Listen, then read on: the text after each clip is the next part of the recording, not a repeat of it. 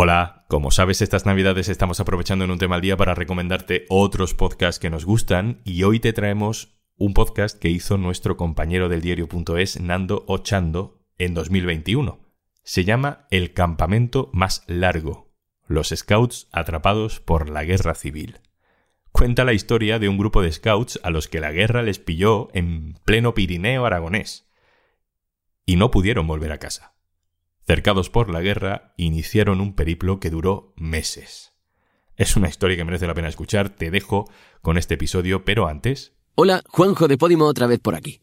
¿Qué mejor plan que aprovechar estas navidades para ponerte al día con tus podcasts favoritos y para descubrir podcasts nuevos? Así que te dejo por aquí un regalito.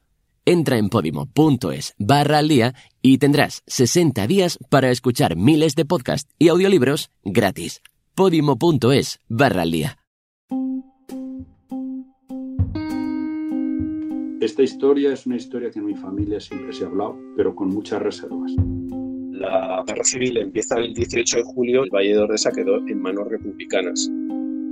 El campamento lo formaban todos los exploradores de Zaragoza. No fueron todos, porque ya se barruntaba un poco el, el problema de la guerra. Para mí fue un holgorio, ocho años, ¿qué voy a querer? Más que coger peces y buscar animalicos. Yo creo que los chavales pasaron eh, a mucha angustia, desde luego, a una edad donde no tenían que pasar este trago. Desde el fondo del valle se oían perfectamente los disparos todas las noches. Un grupo de chavales uniformados con, que plantaban bandera y que el cura de Torla subía a darles misa. Lo tenían todo para que no se fiara nada de ellos. Ya se habló que habían cambiado las órdenes y que nos íbamos a Rusia. No fue un campamento normal, yo creo que más que 24 horas.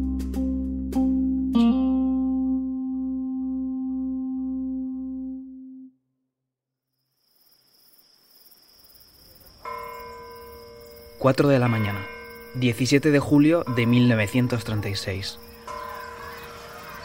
En mitad de la madrugada zaragozana... ...un barullo de 70 scouts y sus familias... ...inundaron una céntrica plaza de la ciudad... Junto a una camioneta y el coche del jefe del campamento... Los jóvenes exploradores partieron en dos autobuses hacia Ordesa, en el que sería el campamento de verano de ese año. 15 días en el Pirineo aragonés. Grupo de exploradores de Zaragoza estaba formado por eh, varios grupos, empezando por los lobatos, que eran de 8 a 10 años, hasta los mayores, que tenían entre 19 y 20 años.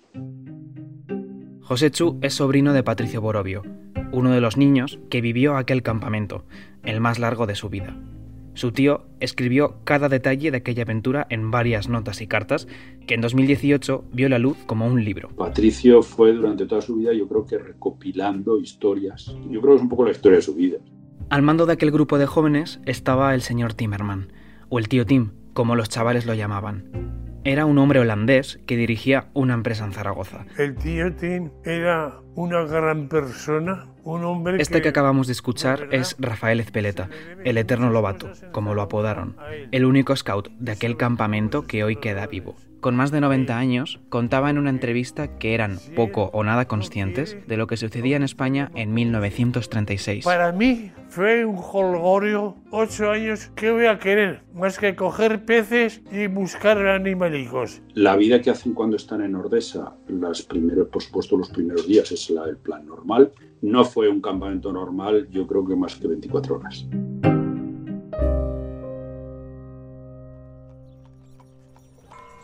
Dos días después de plantar sus tiendas, fueron a la misa del pueblo. Allí cerca, una casa tenía la radio encendida. Una parte del ejército que representa a España en Marruecos se ha levantado en armas contra la República. sublevándose Comenzaba contra la guerra civil.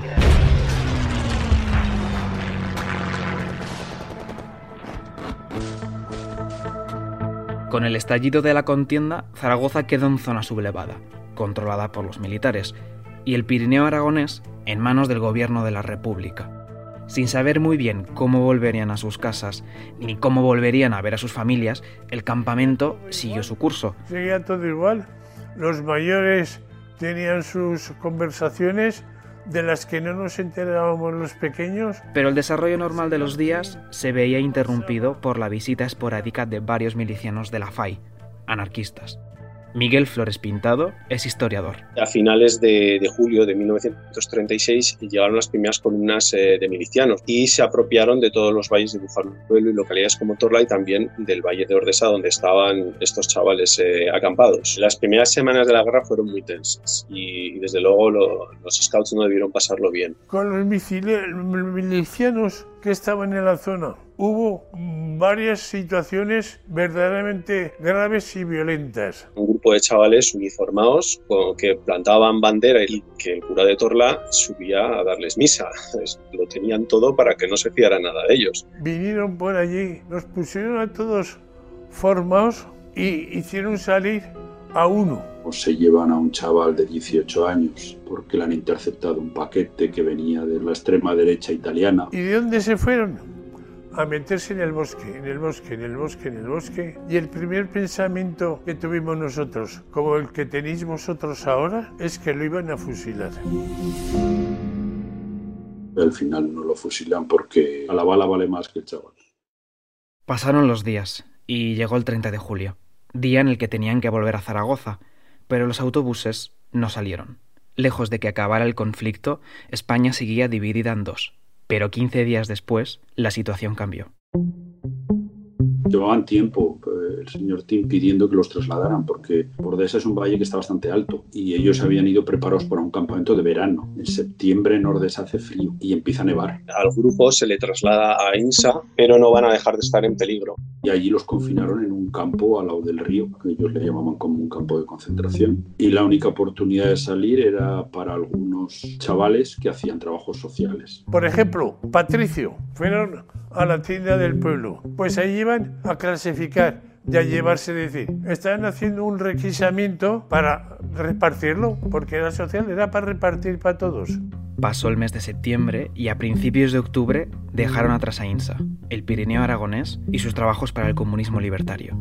La buena noticia para ellos era que dejaban de estar en manos de los milicianos. La menos buena es que no se dirigieron a Zaragoza, sino a Barcelona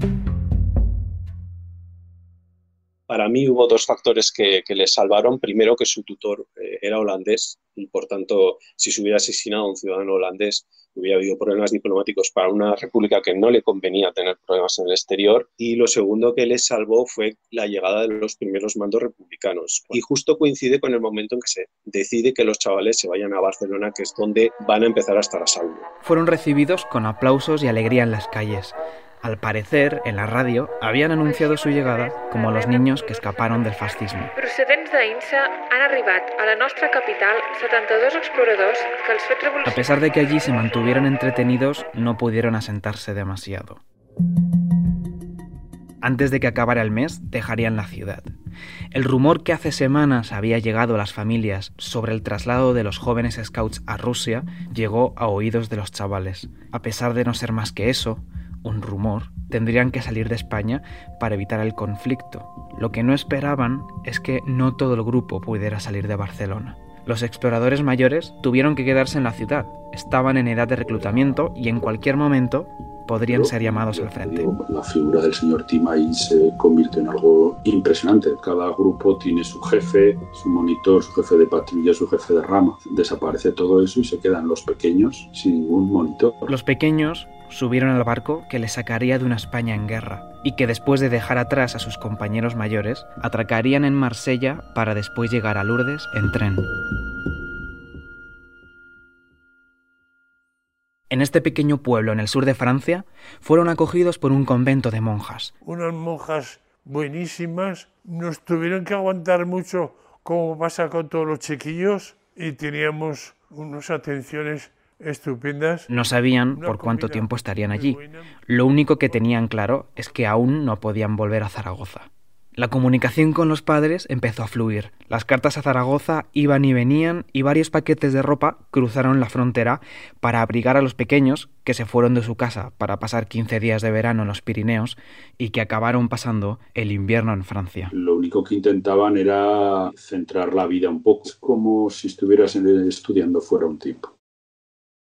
Seis meses después, las gestiones del señor Tim y del Consejo de Exploradores de Zaragoza empezaron a dar sus frutos.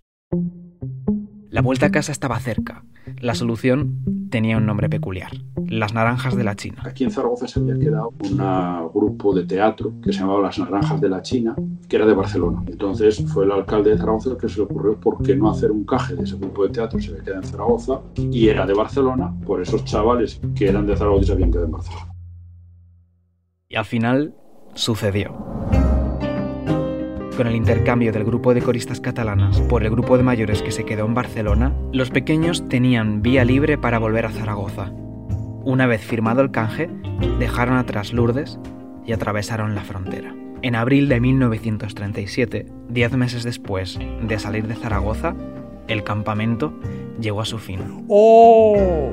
La llegada a Zaragoza fue muy emocionante y había mucha gente. Los besos y abrazos no tienen no tienen, no tienen consideración.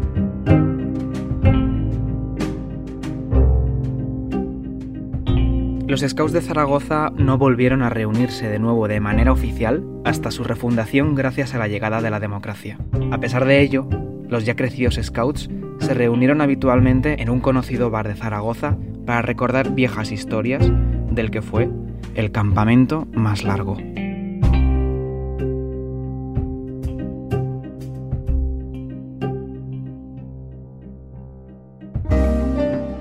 El campamento más largo es un reportaje sonoro de Nando Chando. Han intervenido José Chuborobio, Rafael Ezpeleta y Miguel Flores Pintado, con la colaboración de Scouts de Aragón, con las voces de Álvaro Medina, Elena Bou y Aurora Santos, con la música de Blue Dot Sessions.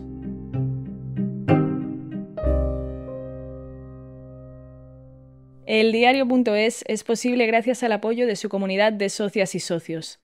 Si te gusta nuestro trabajo, apóyanos. Te necesitamos más que nunca. Hazte socio, hazte socia.